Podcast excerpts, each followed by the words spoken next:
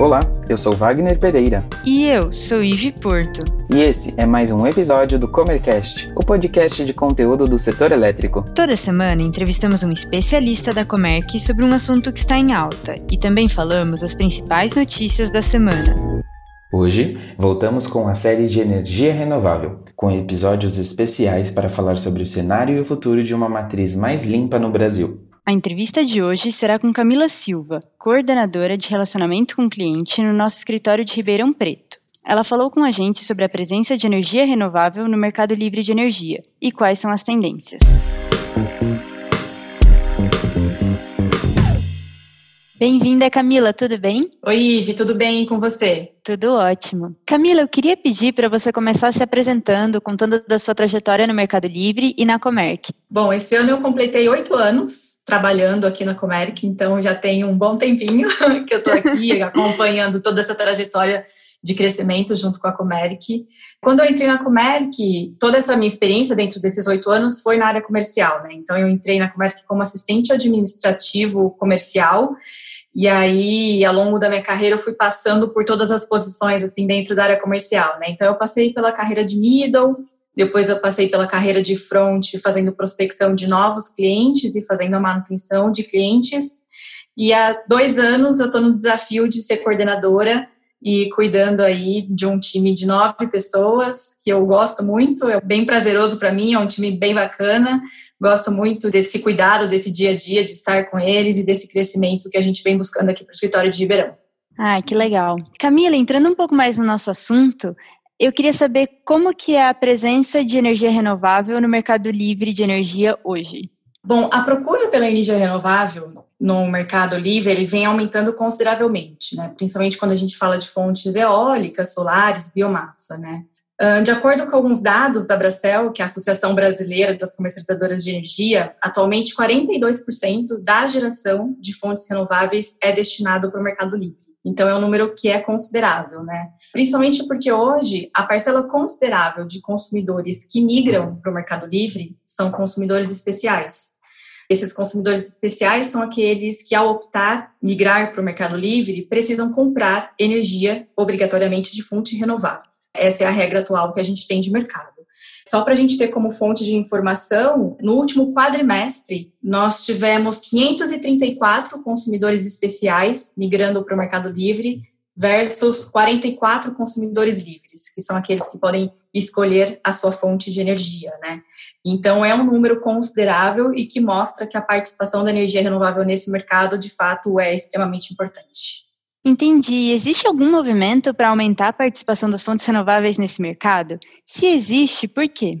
As usinas de fontes renováveis, elas vêm aumentando consideravelmente a sua participação dentro da matriz elétrica como um todo, né? Elas começaram a ganhar espaço principalmente por conta do barateamento da matéria-prima e também do desenvolvimento da indústria nacional para a produção dessa matéria-prima. Então, quando a gente fala, por exemplo, da energia solar, segundo o plano decenal de expansão, que é da EPE, Empresa de Pesquisa Energética, nos próximos 10 anos, o percentual de uso da energia solar na matriz elétrica, ela deve quadriplicar. Ela vai sair de 2 para 8%.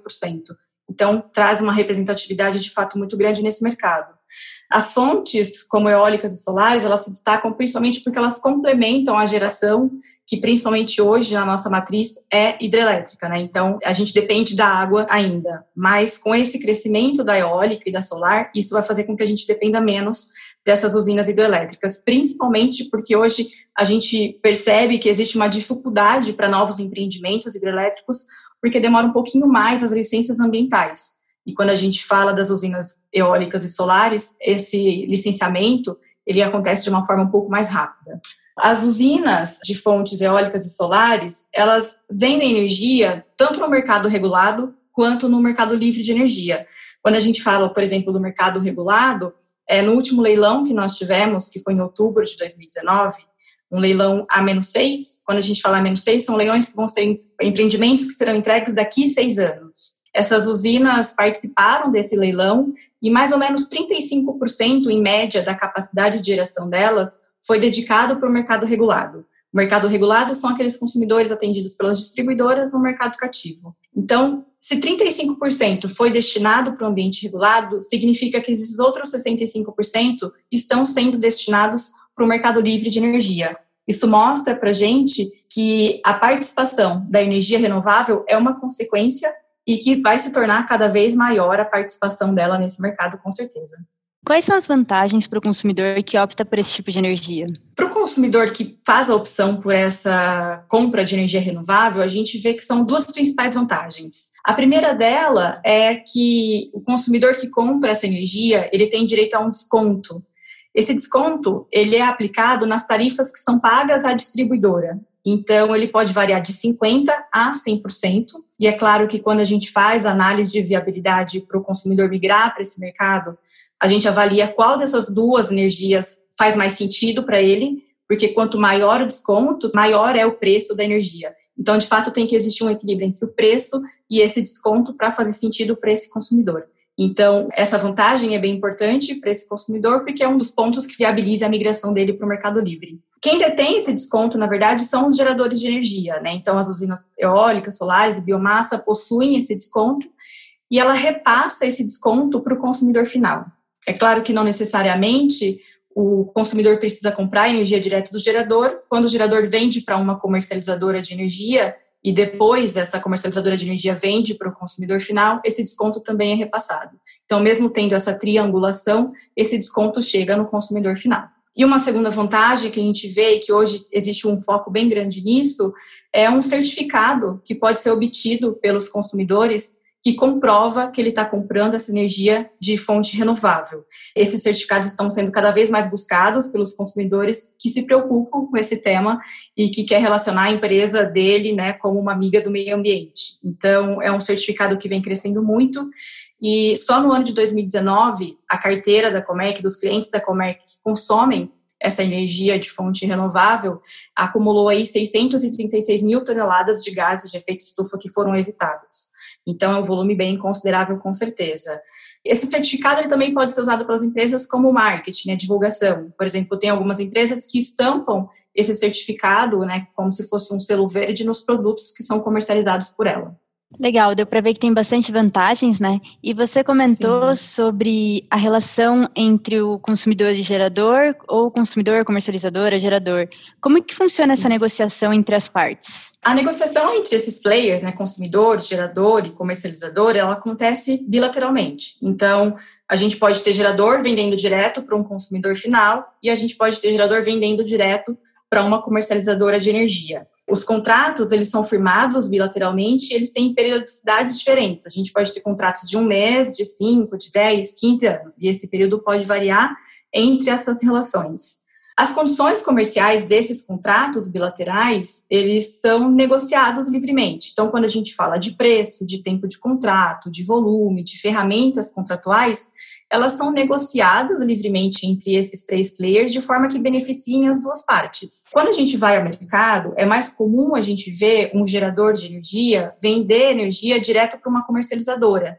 Por quê? Porque como o volume transacionado por esse gerador é muito grande, se ele fosse fazer contratos com consumidores, ele teria muitos contratos para administrar, né? Porque até ele quebrar todo esse volume faz com que ele tenha vários contratos para administrar. Então isso dá um pouco mais de trabalho operacional para o gerador. Então, ele prefere vender um bloco grande para uma comercializadora, e aí a comercializadora, assim como é o core business dela, vender para o consumidor final, ela acaba quebrando esse contrato em vários blocos e aí vende para o consumidor final. Então, essa relação é mais comum a gente ver entre gerador e comercializadora, e a comercializadora para o consumidor final. Um outro ponto também que pesa para o gerador não vender para um consumidor final é que, dependendo da fonte, por exemplo, a biomassa, ele não consegue gerar o ano todo. Então, ele conseguiria vender no período de geração e as pontas, digamos assim, ou aquele período que não tem geração, o consumidor precisaria buscar com uma comercializadora. Então, o consumidor também teria vários contratos para administrar e, consequentemente, também o gerador em toda essa relação. Então, é mais fácil a gente ver essa relação do gerador com a comercializadora, que vende exatamente o bloco dele, e aí a comercializadora corre atrás dos volumes que estão faltando, de outras fontes, faz uma mistura de várias fontes, de eólica com solar, né, entre essas várias fontes, para poder vender um bloco anual para o consumidor final. Camila, muito obrigada pela explicação. Acho que deu para entender bem como funciona essa relação e quão difundida é a energia renovável no mercado hoje. Exatamente. A energia renovável hoje é muito importante para esse mercado e tende cada vez mais fazer com que a energia renovável se torne uma peça imprescindível para o crescimento do mercado livre. Muito obrigada. Eu que agradeço, Ive. Vamos agora às principais notícias da semana. Lei do Gás é a porta de entrada para investimentos, diz Shell. A aprovação do texto base do projeto de lei 6407 de 2013, relativo à reforma do mercado de gás natural pela Câmara dos Deputados, foi comemorada pela indústria do setor. Entre os principais pontos do PL estão a alteração do regime de outorga de infraestrutura de transporte e armazenamento de gás, passando de concessão para autorização, e a desverticalização da cadeia do gás natural. Governo publica MP 998 voltada ao alívio das tarifas de energia. O governo publicou a medida provisória 998, concebida para amenizar impactos na tarifa de energia elétrica e que inclui alterações que visam dar continuidade às obras da usina nuclear Angra 3. A principal alteração da MP é destinar à conta de desenvolvimento energético recursos da conta de pesquisa e desenvolvimento e eficiência energética. A ANEL avança com o projeto de leilão de eficiência energética. O Valor Econômico informa que o leilão de eficiência energética em Roraima está finalmente ganhando contornos para sair do papel. Após anos em maturação pela Agência Nacional de Energia Elétrica, a ideia é contratar projetos que reduzam o consumo de energia elétrica na capital Boa Vista. Para isso, foi proposto o seguinte modelo: a ANEL define um montante de energia que será alvo de redução de consumo e os participantes competem pelo menor custo para promover essa redução. Conta de energia cairá na Amazônia e poderá subir no Sul e Sudeste. A Folha de São Paulo traz informações sobre a medida provisória 998, que prevê redução dos custos da energia elétrica por meio de mudanças em fundos setoriais e cortes de subsídios para fontes de energia renovável. A reportagem destaca que estados da região amazônica serão os mais beneficiados e que, para as empresas e associações do setor ouvidas pelo jornal, essa ajuda será custeada pelos consumidores do Sul e Sudeste. Gostou desse episódio? Ficou com alguma dúvida ou tem alguma sugestão de tema para o Comercast? Mande pra gente no e-mail faleconosco@comerc.com.br ou pelas redes sociais. Até a próxima.